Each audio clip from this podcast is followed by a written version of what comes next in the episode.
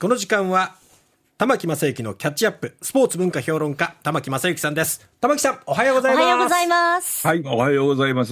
昨日はサッカー日本大勝しましたね、うん。いやー、強いですね。ねえ。ねえ。4対1もう、あんなに強い日本でいいんでしょうかと思うぐらいい僕ら強いいじゃないですか。いいと思います。感心、感心してしまいましたね。えもう。ペルー相手ですから、ね、やっぱりね、えー古い国立競技場に500人ぐらいの観客で雪が降りしきって、寒い寒い中で、もうちょっとでも走ったら疲れる人たちのサッカーを見たことのある私としてはそ、の頃を知ってた玉木さんからすると。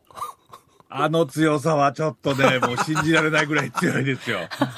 ペルー相手にね、そうですね。いや途中4対0になりましたでしょ。うんあれで思い出したのは、あの、コパアメリカ、南米の選手権に、ええトルシエジャパンが、おうおうおうあの参加したことがあったんですよ、ね。ありましたね、はい。その時に4対0で負けた時に、はいもう、南米の人がみんなもう、クワトロセロ、クワトロセロと言っても、日本を馬鹿にしたことがあったんですよね。はあこれがね、逆転したっていうのは気持ちよかったですけれども、うん本当に強くなりました。ええということは、ちょっと横に置いておきまして、はいはい南米はなぜサッカーがそんなに盛んなんでしょう？まあ確かにブラジルをはじめアルゼンチン、ペルー、チリ、ブコロンビア、いろいろ強豪国多いですもんね。はい。北米はどうしてサッカーがあまり盛んにならなかったんでしょ北米はやっぱりまあう、そうそうそうそう。最近はね、もうええ。メッシがあのマイアミに入ったとかっていうのそうが、ですよね。そうですね。ええそれで年俸が何か4000万ドル、56億円らしいですけれども、すごい。結構安いなってみんな言ってる時があるんですけどね。ね。ササウジアラビアに行ってたらもっとすごいね。えそうですよね。でも、その北米が、はい。なぜサッカーが盛んにならずに、南米が盛んになったっていうのは、なぜだと思います？なぜ？なんででしょこうれね、はい。かつ、かつて古い昔、サッカーは、サッカーとか、まあラグビーもそうなんですけれども、ボールを何で作っていたかが問題なんですよね。はあ。これ、動物の胃袋とかそんなんから始まったんですよね。そう、近い近い近い近い近い。これ以前という、玉木さんええお話しされてましたよねそうだ、間違えた。そう膀胱。うんそうそうそうそうそう。牛とか豚の膀胱膀胱でですしたね。ね。そうだ。んそれを最初は使ったんですけれども、えー北米、北アメリカでは、んもう牛はすごく大事で要するにさ砂漠の土地だったんですよね。はいはいはいはい。だからはっきり言いまし言っちゃいますと、南米は豊かだったんです。あ、うんそういうこと要です。るにアルゼンチンのパンパ地帯なんていうのはもう牛連れてったらどんどん増えたんですよね。ああ。豚もどんどん増えた。おまけええにジャングルの中からはゴムも発見されたとかね。あでエルドラドと呼ばれて黄金の国だったのが南米なんですよ、実は。なるほど。うんで、南米はそれだけ豊かな国だったから、ええ。民主主義が発達せずに、ほう。独独裁者が出てきちゃったんですよね。ああ、独り占めしようと。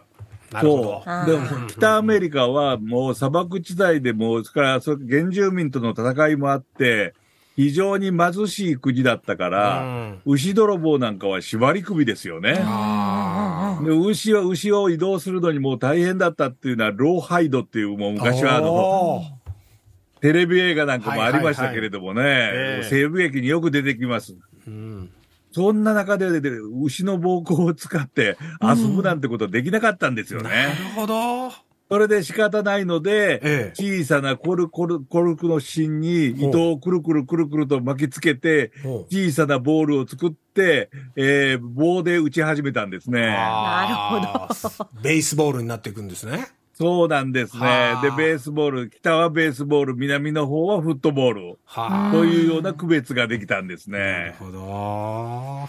だから、あの、アルゼンチンであるとか、ブラジルであるとか、あるいはコロンビア、ペルーあたりはもう、もう完全に、あの、サッカー人気ですね。うんで、メキシコとか、それからこの前ありましたエルサルバドルとか、中米のあたりはベースボールとフットボールが混じり合ってる時代。はい。うんそれで北アメリカは、えー、ベースボールのうん。国と。はい。いうような分類が大体できてしまったっていうわけなんですよね。なるほど。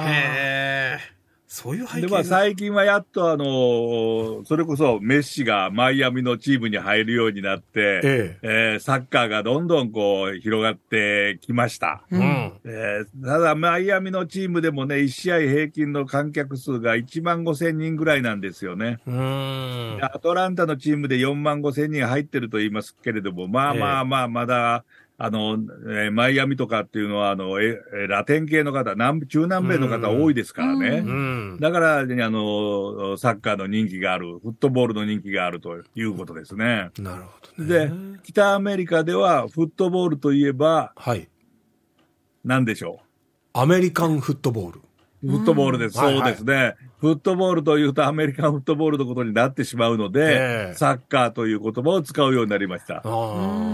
ですから、あの、メッシが加わったところも、メジャーリーグサッカーですね。あー MLS という。うん、うん、うんで。サッカーというのは、ご存知ですよね？どういう意味か。え？こういう時にテストが出てくるんですね。油断ならない。復習してなかった。サッカー。これは3ヶ月ぐらい前に喋ったから。ですよね。ですよね。ええ聞いたあの、記憶はあイギリスでね、足だけで、ええフットボールをするグループが、はいえーアソシエーションフットボール、フットボールアソシエーションというのを作ったんですね。えええそこでやってるゲームがアソシエーションフットボール。うん。それがアソックフットボールになり、アソッカーになり、アサッカー、サッカーになっちゃったと。アソシエーションの部分から取ってきたってことですアソシエーシね。はあ。ということだったんですね。なるほど。ごごめんなそさい。れでそういう区別ができたんですけれども、ええ要するにヨーロッパでも、それから南米でもフットボールといえば、うんサッカーのことになっちゃったんですうね。んなるほどね。まあ、それのルーツは、牛とか豚の暴行にあったというようなことの歴史ですね。はあ。で、日本にはう、ん。やっぱりアメリカからいろんなスポーツが入ってきたときにう、ん。すぐにもうベースボールにみんな飛びついちゃったと。あもうあっという間に飛びついちゃって、もうサッカーなんかやってる人なんてほとんどいなかった。あ。そうですよね。そういう不遇の時代というかね、サッカーも冬の時代が長かったですよね。ならなかったですね。うんサッカーは本当全然、全然人気なかったですね。うんねそれが1993年に J リーグが生まれて以来、どんどんどんどん強くなって、ええ今、30年こんな経ってになってしまった。うん。まあ、30すごかったですね。うん。そしてあの、三笘選手、三笘選手なんかボール持ったらみんなが興奮してしまうという。いやー、本当。本当に何かやってくれるって期待感。ここまでなるとは私も全く思わなかったですね。J リーグ生まれて30年、やっぱりすごいことになってしまいました。その、その日本のサッカーは、えー、西暦2050年、うん。もう一度ワールドカップを日本でやって、うん今度はそこで優勝しようといういや、本当そう目標を立ててますね。いやー先行したプロ野球も WBC で世界一になったわけですから、そうですよねサッカーがいずれ世界一になる日が来てもおかしくはないですよね。そうですね。まあ、うん WBC ね、まあ、まあ正直言いますと3カ国が40カ国ぐらいですからね。うん。サッカーの場合は200カ国ですからね。スケールが違いますからね。まあ、違いますね。ええまあ、ね大谷選手も頑張ってますけれども、ええサッカーのの歴史、やっぱり頭に入れて、はいえー応援しましょはい。う。牛の膀胱、豚の膀胱を使ってたっていうことです。これは次の宿題が出た時にもすぐパッとテストで答えられる頑張ります。はい。田口さんありがとうございました。ありがとうございまはい、もう今度は、えー水泳の話をしますから、よろしくお願いします。はい、楽しみにしております。はい。スポーツ文化評論家玉木正之さんでした。